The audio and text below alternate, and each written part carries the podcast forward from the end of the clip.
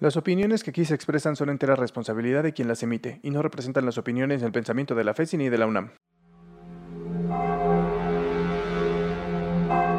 Hoy estamos aquí porque pensamos que todos somos unos ignorantes. La diferencia es que cada uno ignora cosas distintas. Somos investigadores y académicos de la UNAM con un gran compromiso con el conocimiento. Nuestro trabajo es justamente generarlo y transmitirlo. Pero también somos personas. Tenemos familia, mascotas, trabajo, hermanas, esposas, novias, broncas. Y como todos, estamos encerrados por la pandemia. Queremos platicar, diferir y dar nuestra opinión. Porque estamos seguros que el conocimiento descansa en la verdad, pero también sobre el error. El Viral. El Viral. El Viral. El Viral. Desde la Facultad de Estudios Superiores Iztacala de la Universidad Nacional Autónoma de México.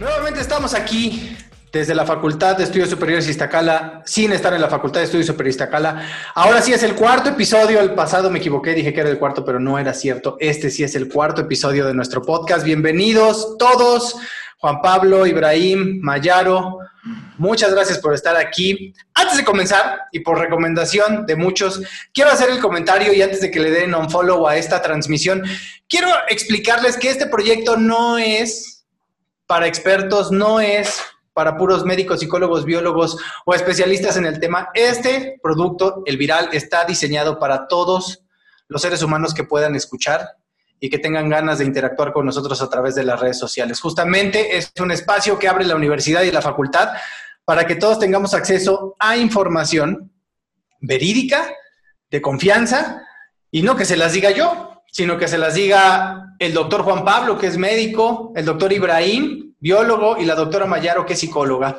Eh, todos jóvenes, todos miembros de la comunidad, todos dan clases en la facultad. Y pues vamos a empezar ahora con este nuevo tema eh, el semáforo naranja. Importantísimo, creo yo, que platiquemos acerca de lo que implica el hecho de que nuestro semáforo en tiempos de pandemia haya cambiado y nuestra línea, nuestro límite para poder hacer ciertas cosas, eh, pues se hizo un poquito más amplia. Y como siempre, eh, quiero pedir por favor la intervención del doctor Ibrahim para que nos platique un poco acerca de las implicaciones desde la ecología y la biología de este cambio de semáforo a naranja. Ibrahim. Gracias. Eh, bueno, en realidad las implicaciones van mucho más allá de simplemente ya podemos hacer más cosas, ¿no? Eh, creo que lo primero que tenemos que pensar es qué significa que en un momento en el que consideramos que la pandemia está muy arriba, empecemos a salir. Y esto eh, a mucha gente le empieza a generar mucha ansiedad. De eso seguramente Mayaro nos podría platicar mucho. Pero eh, a mí me gustaría más bien como platicarles qué sucede respecto a cuando en un modelo vamos subiendo en términos del número de contagios, ¿por qué sería bueno o no empezar a salir? Y entonces, para eso, eh, me gustaría platicarles de algo que seguramente han escuchado, que es la inmunidad de rebaño. Entonces, eh, se ha estado mencionando mucho, si ustedes se ponen ahí a googlearlo, van a ver que muchos portales de noticias y, periódicos han hecho algunas notas respecto a esto de la inmunidad de rebaño. Sin embargo, eh, voy a tratar de explicarlo de una forma eh, pues, simple, a ver si, si cachamos todos como la misma idea. La inmunidad de rebaño la podemos ver como a dos niveles diferentes. Primero, y, esto a lo mejor los lleva al primer capítulo que hicimos, primero a nivel de individuo. A nivel de individuo, lo que significa la inmunidad de rebaño es que el hecho de que otros individuos hayan estado enfermos y desarrollen algún tipo de inmunidad a la enfermedad, me protege a mí como individuo. Cuando yo pienso en la inmunidad de rebaño a nivel de población, de todos en conjunto, ahí lo que tenemos es un fenómeno completamente diferente.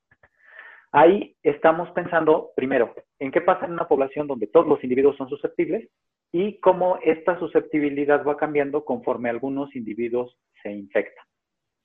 Para eso, tenemos que pensar en un modelo de crecimiento poblacional. Pues felizmente yo ahora sí estoy más en mi elemento. Eh, lo que sucede en una población cuando llega una enfermedad nueva es que todos somos susceptibles. nunca nadie la ha tenido y por lo tanto a todos nos podría dar. Sin embargo, cuando empieza a suceder eso, al inicio de la enfermedad, y si se acuerdan de las medidas que fue tomando el gobierno, al inicio dijeron, no, cuando no haya casos no vamos a hacer ningún resguardo ni nada, y había gente quejándose porque no hacíamos lo mismo que en España o que en Italia, cuando ellos ya estaban bien metidos en la pandemia. Y entonces lo que pasa es que al inicio la tasa de crecimiento es muy bajita, porque imagínate que un individuo puede contagiar a cuatro. Y de esos cuatro, ahora van a ser cinco individuos los que pueden ir contagiando, cada uno a cuatro. Entonces eso nos subiría a 20. Y luego esos 20, cada uno a cuatro. Entonces eso nos llevaría a 80. Y entonces eso empieza a escalar. Sin embargo, el punto donde eh, tenemos mayor crecimiento es justo cuando se alcanza la mitad de número de individuos susceptibles a ser infectados que están infectados. ¿Por qué? Porque ahí es donde se da el mayor crecimiento. Sin embargo, después de ese punto, la tasa de infecciones se empieza a reducir. ¿Por qué se reduce? Por una cuestión muy simple. Ya no hay tantos individuos susceptibles. Entonces, eso es lo que sucede con la inmunidad de rebaño. Entre más individuos ya hayan sido expuestos y ya tengan inmunidad a la enfermedad, menos se pueden contagiar. Y en ese sentido, eh, la inmunidad de rebaño se entiende como las dos cosas, ¿no? Como, como este fenómeno que me permite a mí como individuo estar protegido porque los demás están protegidos o porque ya son inmunes. Y al mismo tiempo, a nivel de población, se considera que existe como un umbral mínimo.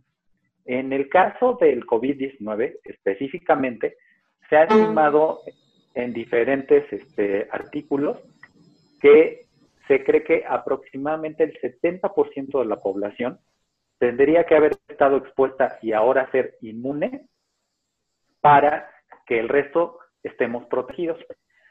Y esto no es nada sencillo de lograrse.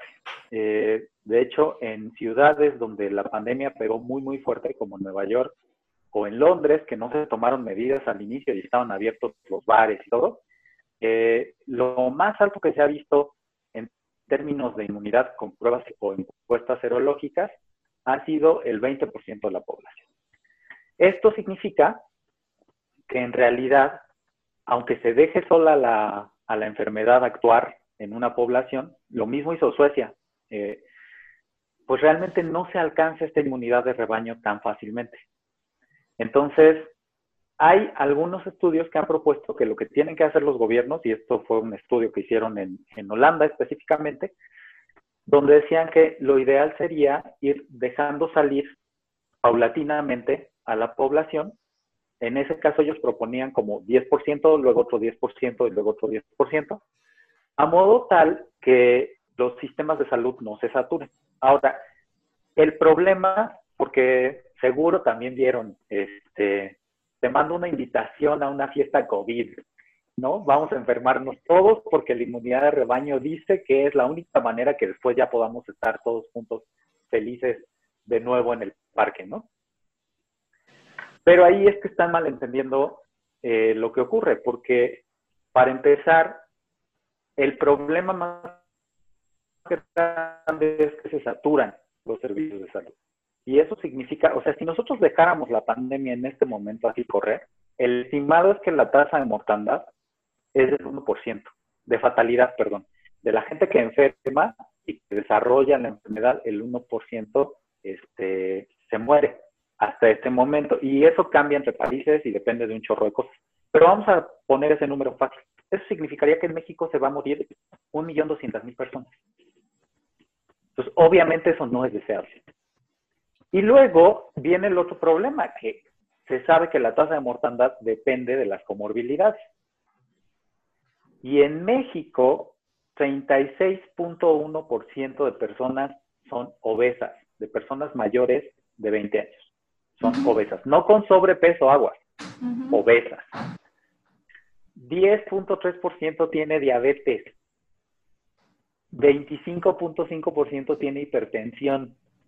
Entonces, si nos ponemos a sumarle y la gente dice, ah, no, es que yo ya quiero hacer mi vida normal y lo que sea, eso en México nos dejaría una cantidad de muertos terrible. O sea, estaríamos hablando fácil de 2.2 millones de personas muertas. Oye, Ibra, perdón que te interrumpa, pero entonces, además de todo eso que nos estás diciendo, yo tenía entendido que incluso no podíamos hablar de inmunidad todavía. O sea, que es tan nuevo este virus y que ha habido personas que no sé si ha sido por un mal diagnóstico o, por una, un, falso negativo en la prueba, eh, pero que no sabemos a ciencia cierta que te hagas inmune a una vez que ya te dio COVID. Exacto. Ese es otro punto que es extremadamente importante. Esto de la inmunidad de rebaño depende de dos supuestos básicos, ¿no? O sea, para que uno pueda calcular este umbral, que les decía que se calcula que es el 70%, el 70% de la gente tendría que ser ya inmune para que los demás estemos protegidos de algún modo. Lo otro que sucede es que depende, primero, de que los individuos se muevan de manera homogénea. Es decir, que todos estuviéramos en ciudades igualmente densas, que nos transportáramos como la misma cantidad de kilómetros, etcétera. Y eso sabemos que no puede suceder en un país tan grande y con tantas diferencias en cuanto a la estructura social, económica, etc. Y lo otro en lo que recae este, este supuesto es precisamente que los individuos desarrollan inmunidad perfecta.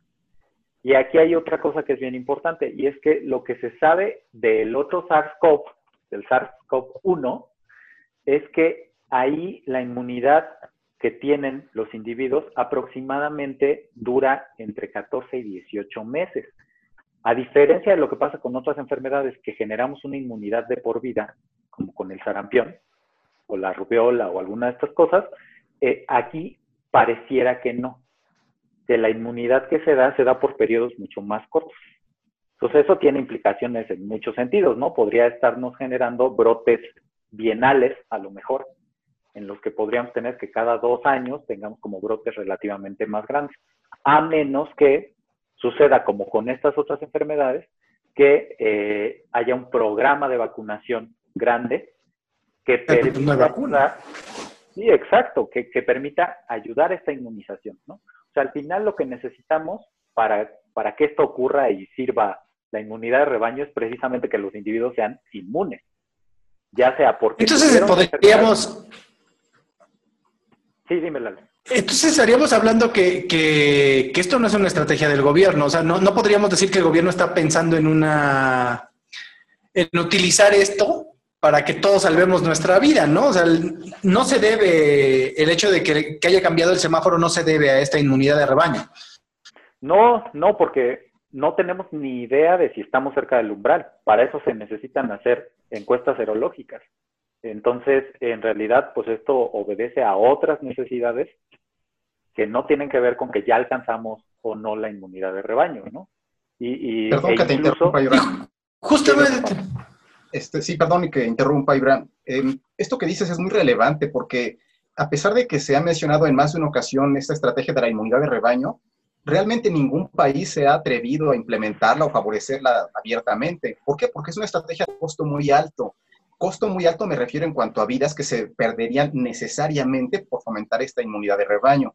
Entonces, creo que sí es muy importante tener en cuenta que esta inmunidad es algo que vamos a alcanzar de manera un poco más eh, armada o estructurada hasta que se tenga una vacuna para, para favorecer esa inmunidad. De lo contrario, llegar a ese 70% mínimo que mencionas realmente no va a ser fácil cuando ahorita se estima que estamos en un 15% cuando mucho de población inmunizada a partir de haber padecido ya la enfermedad.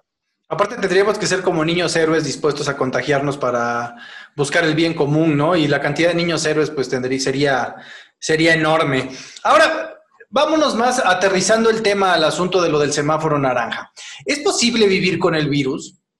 Porque definitivamente hay muertes, hay enfermos, pero, pero, pero la duda es, ok, continuamos con con enfermos, con contagios, con gente en el hospital y con gente muriendo. Sin embargo, el semáforo cambia. Eso quiere decir que nuestra libertad de movernos de cierta manera, pues ya es un poquito más amplia. ¿Es posible, Ibrahim, vivir con el virus? ¿Lo están considerando? Yo creo que más bien el punto es que no podemos ya en esta realidad pensar en que vamos a vivir sin el virus. O sea, una de las cosas más importantes que la gente tiene que tener en mente es que este virus llegó para quedarse. O sea, yo les planteaba ahorita, estamos pensando que a lo mejor vamos a tener brotes bienales. Y eso si sucede, si se comporta como, como el SARS-CoV-1, ¿no? Pero, por ejemplo, algo que comentaba Mayaro hace rato y que me parece muy relevante es que ni siquiera sabemos qué tanta inmunidad se desarrolla. Eh, ayer, no, antier salió como uno de estos artículos nuevos también, que dicen que a lo mejor la inmunidad podría ser un poco más alta. Yo ya me revisé, ese artículo todavía no está publicado, no ha sido revisado por pares, está en estos eh, repositorios que son cuando uno deposita el artículo antes de que haya sido revisado por pares. Y, y después de leerlo, dije, cuidado, porque no reportan los tiempos después de que presentaron o no presentaron síntomas los individuos en los que se tomaron las muestras. Y se acuerdan que en el programa pasado platicamos justo eso, ¿no? Que dependía del momento de si realmente ibas a, detectar las inmunoglobulinas. Y lo otro es que tienen ahí una discrepancia también entre una tabla y una figura que pareciera que no están considerando a todos los individuos dentro de, de su discusión principal. Entonces, tampoco hay que creernos mucho esto de que está súper bien y hay mucha gente que no, no presentó síntomas y, y, es inmune ya. La situación no mejora, independientemente de que el semáforo haya cambiado. Es abierta la pregunta, ¿eh? Si, si a mí me pregunta psicológicamente si la situación mejora, yo creo que parcialmente. O sea, sí nos ayuda como a sentirnos un poquito más seguros, lo cual se puede traducir en que bajemos la guardia. Y es que eso es lo importante. Y ahorita que yo te estoy escuchando y que escucho también a Juan Pablo, eh, me da miedo. Tan solo de pensar que tenga que salir o que tenga que regresar a mis actividades normales, subirme al metro, tomar un transporte público. Ahí cómo funciona, Mayaro. Ahora eh, vamos a hablar un poquito también de lo psicológico en el semáforo naranja, porque creo que para muchos eh, nos puede significar temor, pero para otros tantos podría ser el, el salgan y haz lo que, lo que tú quieras sin miedo al éxito, ¿no? Exactamente. Para eso, Lalo, yo quiero que hagamos un, ejercicio de que recordemos hace 100 días, cuando nos mandaron a todos a nuestra casa, cuando ya nos regresamos a Iztacala, ¿cómo fue esa primera semana? Digo, la verdad para muchos, a lo mejor alumnos, no me dejarán mentir, fue así de, ¡uh, qué padre! ¿no? Ya no vamos a levantarnos temprano, ya no vamos a tener clase, a lo mejor tan, tan metódicamente, pero em, después, conforme fue pasando el tiempo, pues ya como que no nos hallábamos en casa. O no sé si a ustedes les pasó. De pronto como, ya, o sea, necesito salir, eh, incluso hasta como una serie de sensaciones claustrofóbicas, ¿no? O sea, de que ya es un cuarto demasiado pequeño para mí. Ver a mi familia, aunque la ame todos los días, las 24 horas, de pronto es como demasiado abrumador. Y entonces todo esto em, empezó a desatar una serie de, síndromes que le llaman, por ejemplo, se puso muy de moda, de hecho, este famoso síndrome de la cabaña.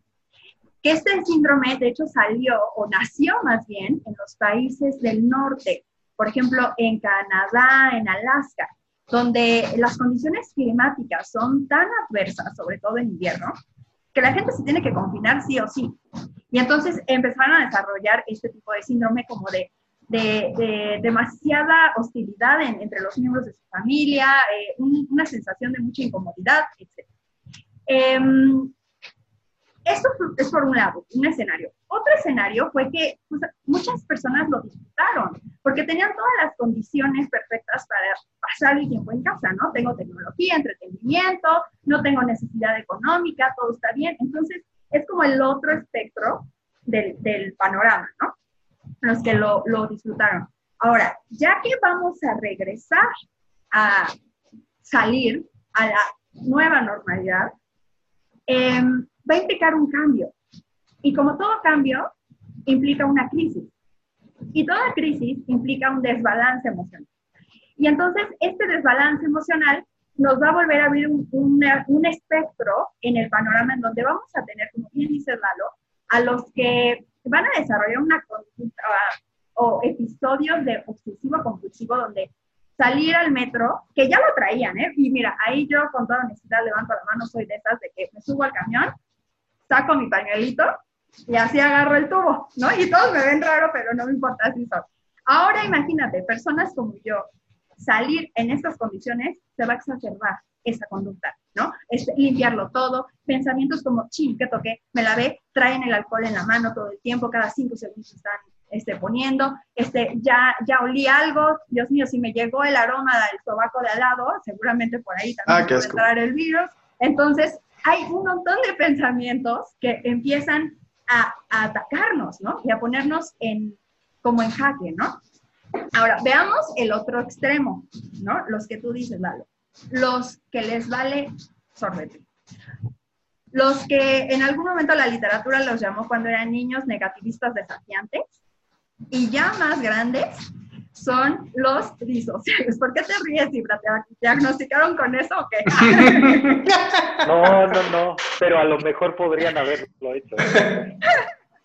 Claro, porque son aquellos que justo desafían la autoridad, las normas, que dicen, ah, sí, me dicen que lleve cubrebocas, pues no, mira, no me lo pongo. Este, como que todo el tiempo tienen que ir en contra, en contra, en contra. Y ojo, aquí hay algo. Son personas que tienen una incapacidad importante sobre planificar el futuro. Entonces, si ellos se dan cuenta que con la conducta que hacen hoy de no llevar un cubrebocas, eh, no va a disminuir el contagio, van a seguir saturando hospitales. Si se saturan hospitales, nos van a volver a encerrar. Y si nos vuelven a encerrar, la economía va a bajar. Y si la economía baja, el país se va a ir a la fregada. No hay esa capacidad de planificar a futuro. ¿Sí? ¿Y qué hacemos? ¿Y qué hacemos? Ah. Digo, porque me digo, bebé. Bueno, mira, para las personas que están como en estas situaciones de, de mucho miedo, ¿no? donde les da terror incluso volver a salir, eh, nosotros psicólogos implementamos técnicas o sugerimos técnicas que se llaman de aproximaciones sucesivas o de sensibilización sistemática. ¿En qué consiste esto? Empieza poco a poquito. No te vayas un día a salir a meter al centro histórico, no. Empieza primero saliendo a tu casa, a la banqueta, ¿no? Y si te da mucha ansiedad, haz técnicas de re- respiración, de relajación, hasta que no estés bien, entonces ya vete a la esquina de tu casa. Si te empieza a dar mucha ansiedad, entonces tienes que volver a hacer tus técnicas de relajación, te regresas y hasta que estés eh, más seguro, empiezas a salir cada vez más.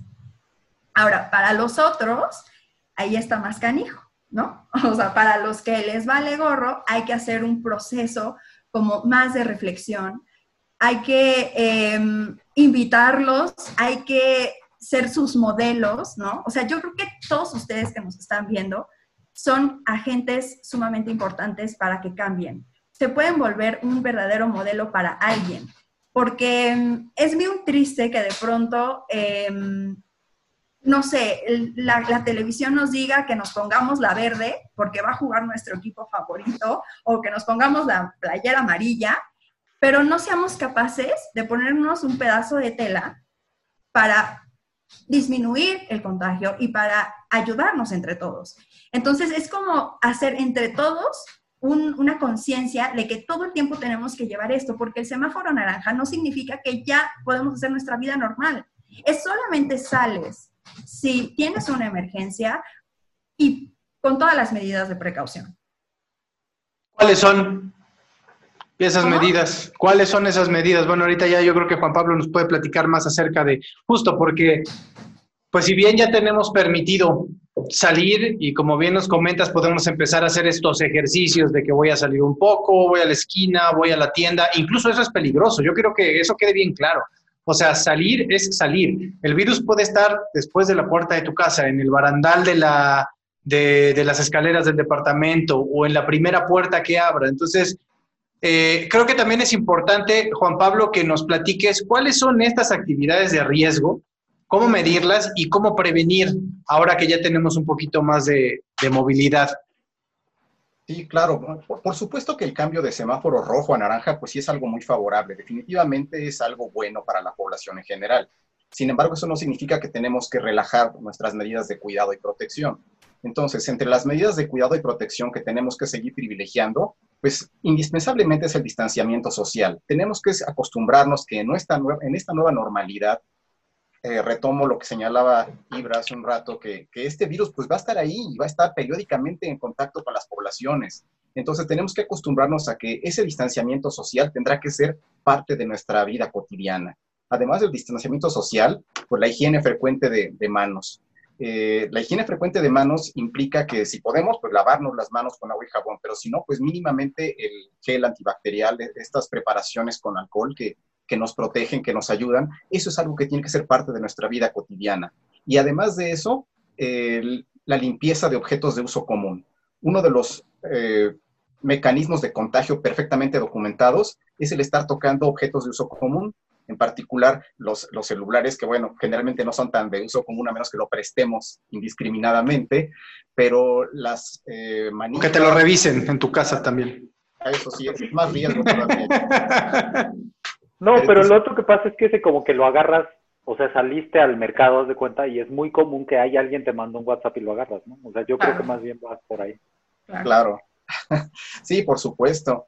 Y entonces tenemos que tener cuidado en ese sentido de nuestros propios objetos, de, estar evitando que sean nuestras fuentes de, infección y también acostumbrarnos a algo que es controvertido, el uso del cubrebocas. Entonces, aunque se ha eh, hablado mucho y se ha señalado incluso que no tiene utilidad, pero bueno, yo creo que la mayoría de las naciones no pueden estar equivocadas y los expertos tampoco en su mayoría. El cubrebocas es una medida de protección muy útil, sobre todo si se está expuesto a lugares cerrados, donde hay gente ahí acumulada entonces creo que tenemos que acostumbrarnos a esas medidas de prevención indispensablemente en esta nueva realidad. Como población será lo, fundamental. Ahora, los gobiernos tendrán obviamente que hacer otro tipo de cosas, como es el hacer las controvertidas pruebas para saber quiénes son y dónde están los infectados. Eso creo que es algo que se ha platicado mucho y se ha discutido, pero creo que sí es importante el saber quiénes y dónde están los infectados y además de conocerlos, pues hacer el rastreo de sus contactos. Eso es algo que también está eh, en el territorio de las autoridades, pero creo que es importante, de tal forma que podamos ir eh, ubicando eh, esas medidas como parte de nuestra vida cotidiana y actuar, sí, no con miedo, pero sí con las precauciones debidas que nos permitan ir acostumbrándonos a esta nueva normalidad. preguntabas, Lalo, señalabas cuáles eran esas actividades de riesgo en las que nos podemos enfrentar. Pues en general salir de nuestro hogar ya va a ser una actividad de riesgo. Porque imaginemos el día común de, cualquier estudiante de la FES Iztacala. Sale de su domicilio, aborda un transporte público, ahí está el riesgo ya. Por mucho que, como eh, señalaba Mayaro, saque su pañuelito, tome el pasamanos con el pañuelo, si ese pañuelo se lo, dobla y se lo embolsa después o lo ocupa para limpiarse la cara posteriormente, pues entonces de nada le va a servir su precaución. Entonces tenemos que acostumbrarnos a que... Qué pena, Mayaro, ¿eh? qué pena.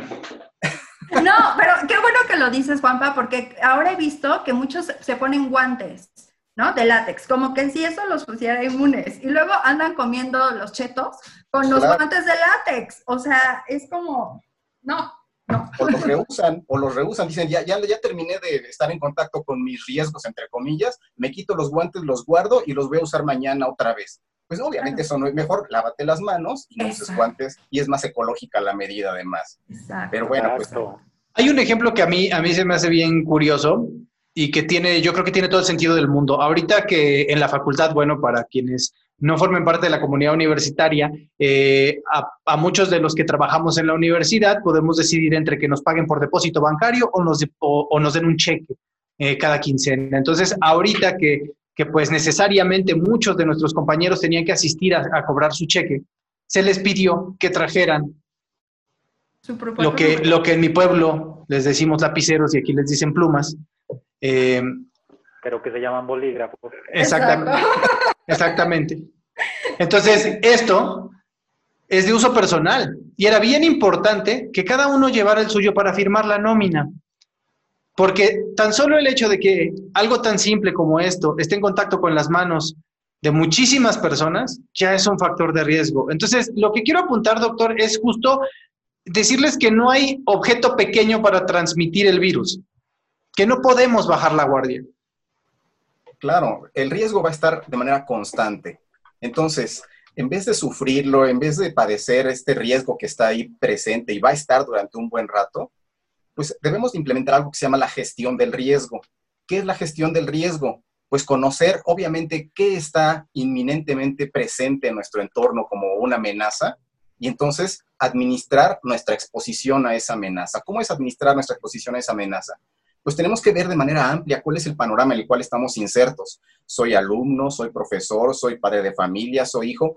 Ver de manera amplia, no nada más vernos a nosotros mismos. El que yo me infecte, el problema no es nada más que yo me infecte, sino a quién más puedo infectar. Y sobre todo si convivo con gente vulnerable, aunque estemos en semáforo naranja, de todos modos puedo seguir siendo factor de riesgo para otras personas. Entonces, eso es ver esa perspectiva holística que es parte de esta gestión de riesgos.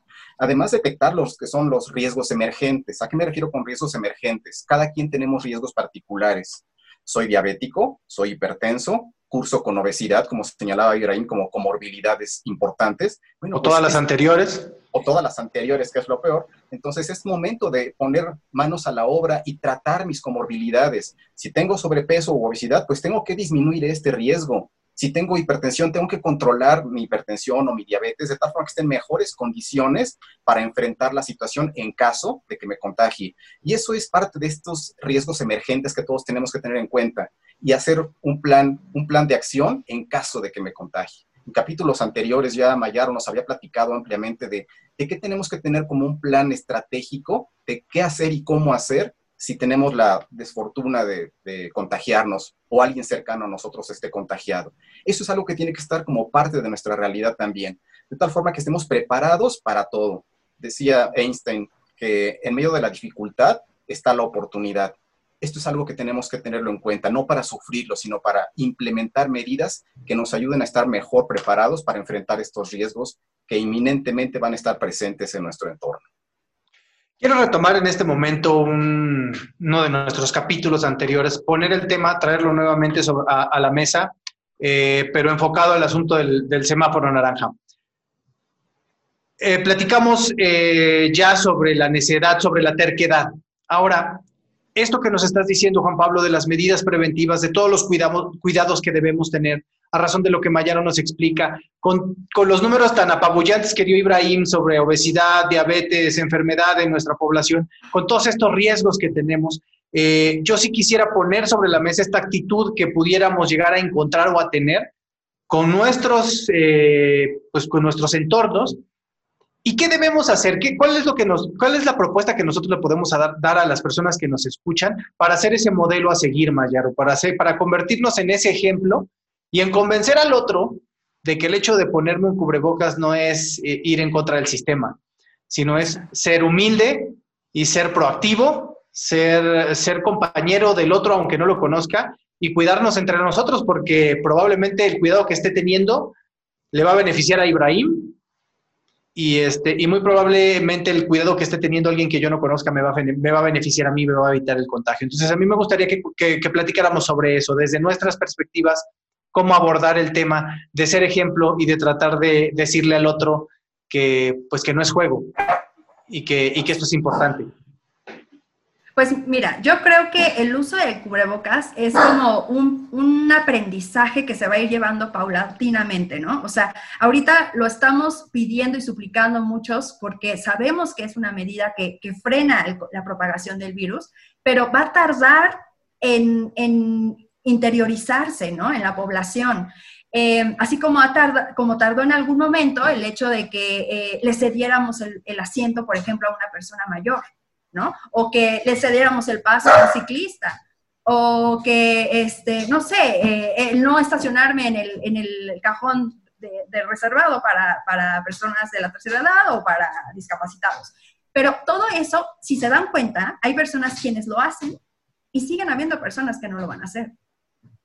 Entonces, eh, pues la idea aquí es llegarle a la mayor cantidad de personas, saber que esto tiene que ser un signo o un símbolo, tiene que adquirir un significado ahora de civismo, de solidaridad, de fraternidad incluso, porque esto puede evitar que las personas que yo más amo en el mundo fallezcan en algún momento. O sea, saber que esto realmente puede impactar en, mis seres queridos, ¿no? O sea, no es, porque yo he visto em, en las noticias que entrevistan a gente que no trae y lo primero que dicen es, es que eso es mentira, es que yo no tengo síntomas, entonces yo me siento bien, estoy sano, entonces pues por eso no lo uso. Pero entiendan, por favor, ya lo platicamos en otro episodio.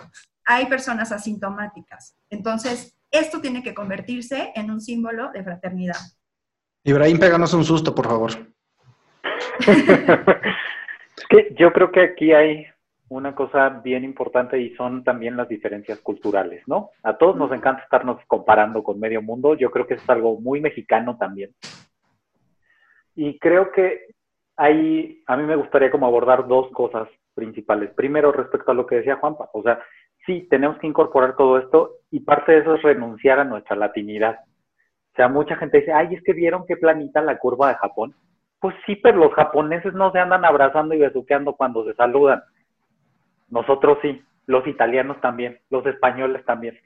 Por eso ahí los brotes fueron mucho más intensos. La otra, y ahorita con lo que decía Mayaro, pensemos, un japonés se pone el cubrebocas de siempre, o sea, ellos ya llevan años con esa cultura, justo porque durante las temporadas en las que las personas que somos alérgicas este, sufrimos más, si además a eso le sumas un catarro o algo, es terrible. Y entonces la gente, por respeto a los demás, usa el cubrebocas. Y si no, deshonora a tu familia y a tu vaca, ¿no? Este, pero creo que sí tenemos que pensar en que todas estas cosas que tenemos que ir cambiando, hay que irles dar, dando tiempo, pero la otra es justo, y, y, no sé cómo decirlo sin que suene feo, pero es una cuestión como más emocional, porque según he visto en algunas pláticas, esto es como con las creencias políticas o así. Es muy difícil convencer a la gente con datos. Es mucho más fácil convencer a la gente con empatía. Entonces, si no, pregúntale a la gente que ya se le enfermó un familiar, que ya falleció un familiar, si no usan esto. O sea, ¿por qué tenemos que llegar a ese nivel, no? Pero es que también pasa, o sea, lo, hace poco lo estaba viendo en, en, internet, que decían que cómo pretendían convencer a la sociedad mexicana si hay gente que prefiere que le corten un pie eh, y seguir tomando Coca-Cola, ¿no? Claro. E, e, ese es el, yo creo que es a lo que te refieres, ¿no, Ibrahim? O sea, ese, hay que tenerle tantito temor a Dios, podríamos ponerlo en palabras coloquiales, ¿no? O sea, hay que tenerle un poco de temor a Dios porque la verdad es que la cosa está muy dura. El virus es real. Y, y, sí hay que tenerle respeto al virus y respeto a nosotros mismos para cuidarnos. Y al tener ese respeto por nosotros mismos, tendremos automáticamente el respeto por todos los demás. Sí, y yo creo que al final también es una cuestión como de, lo hacemos porque nos importa y porque nos preocupamos, ¿no? O sea, y esto se lo digo a los chavos en clase todo el tiempo no hay aprendizajes significativos si no hay relaciones significativas. Entonces, a mí me importan mis estudiantes, me preocupo por ellos, sé quiénes son, sé dónde viven, etc. Lo mismo tenemos que hacer con esto, interiorizarlo como desde una perspectiva de yo lo hago porque me importa. Y esa actitud creo que nos va a ayudar más a cambiar, a decirles que efectivamente el 25% de los mexicanos tiene hipertensión. Y, aquí, Juan Pablo, podemos platicar un poquito, como para tener todavía más razones para, para tenerle respeto a este semáforo naranja. ¿Cuáles son las consecuencias del desconfinamiento anticipado, por llamarle de alguna manera? En muchos países se ha vivido ya esta amenaza del desconfinamiento temprano o prematuro, y el principal riesgo pues son nuevos brotes si bien sabemos que esto se va a estar presentando periódicamente, el desconfinar tempranamente a una población o el desconfinar sin implementar las medidas debidas de precaución, pues va a generar que haya nuevos brotes. ¿Y los nuevos brotes en qué se convierten en el punto final? Pérdida de vidas humanas y afecciones en la economía. Entonces, si vemos esos dos puntos fundamentales, pérdida de vidas humanas y afecciones en la economía, con eso tenemos que darnos cuenta de la trascendencia de no hacer cosas inapropiadas, de tomar con seriedad las cosas, queriéndonos a nosotros mismos y queriendo a los que están en nuestro entorno para implementar esas medidas de protección. Estos son los principales riesgos de, estos desconfinamientos tempranos o desconfinamientos a la ligera. Y además son procesos eh, de ida y vuelta. ¿Qué me refiero a esto de ida y vuelta?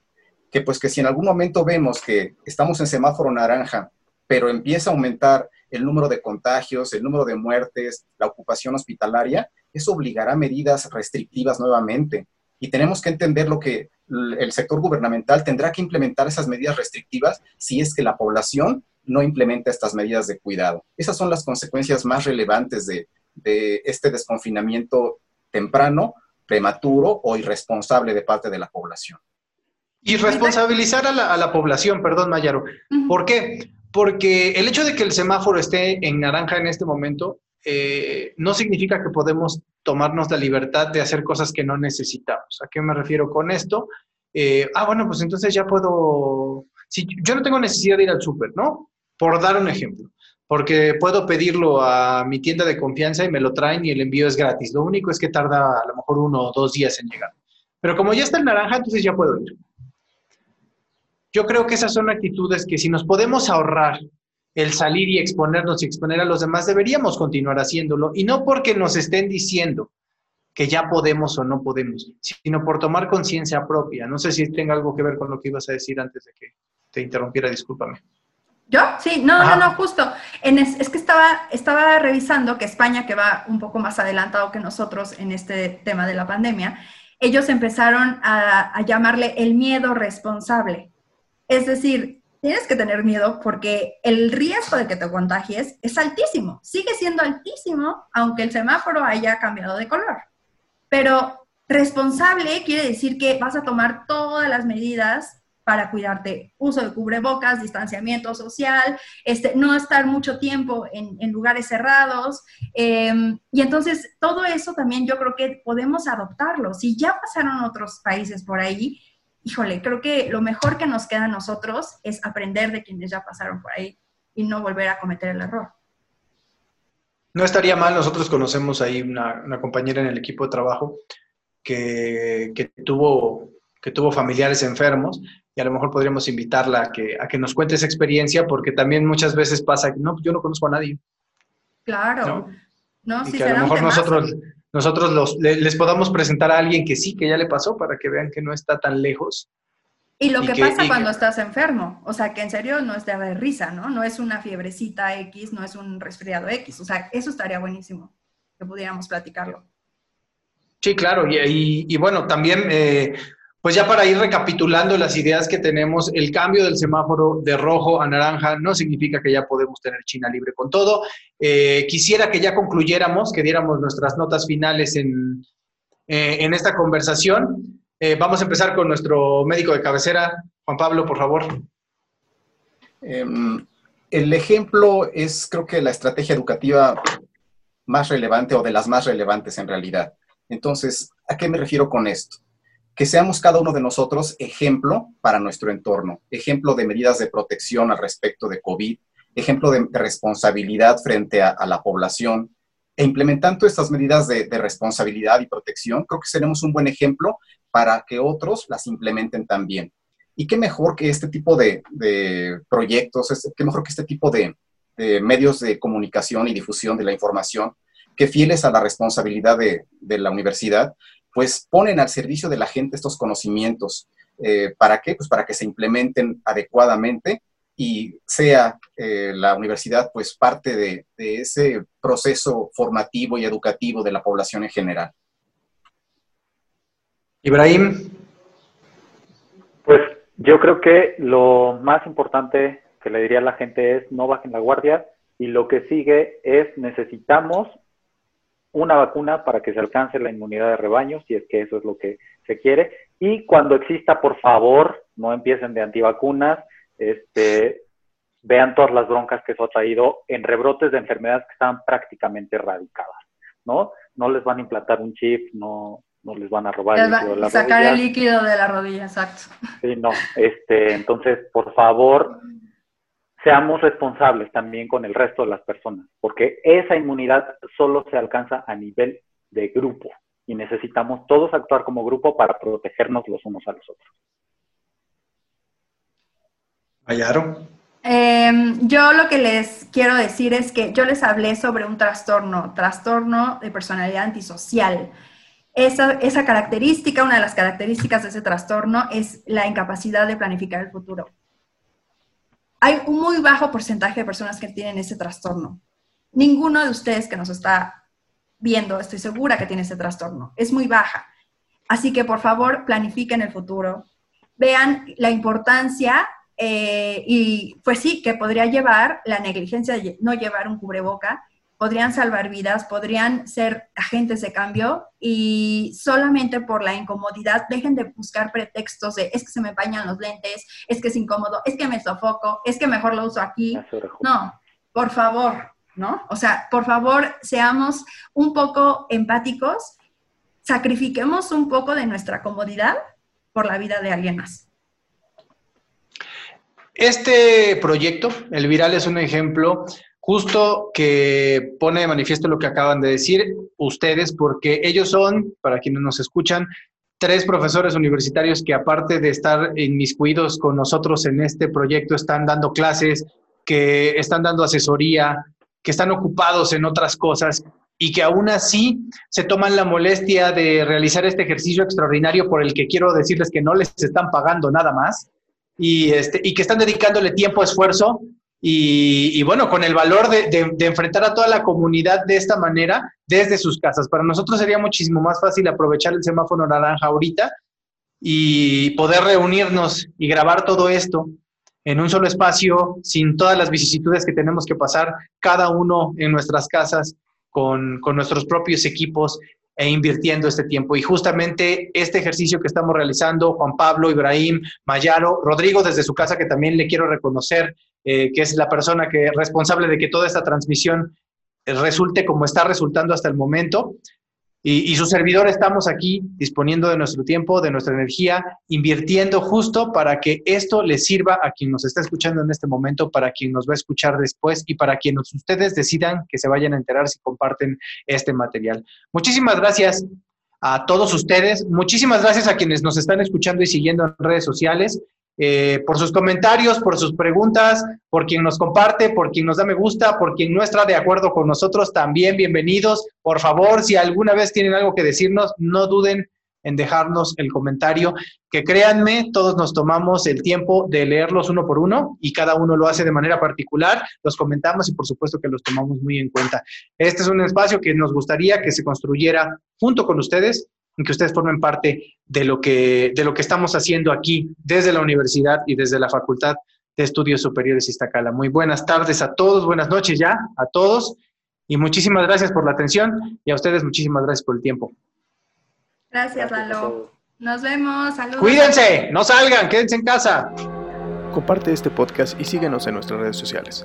En Facebook como Facultad de Estudios Superiores Iztacala, somos los únicos con la palomita azul, y en Instagram y en Twitter como arroba fesi-unam. Cuídate y ten paciencia. Mantente en casa y sigue las recomendaciones. Pronto todo va a estar mucho mejor. El Viral es una producción de la Facultad de Estudios Superiores Iztacala de la Universidad Nacional Autónoma de México, realizada a la distancia por miembros de su comunidad en tiempos de la pandemia por COVID-19.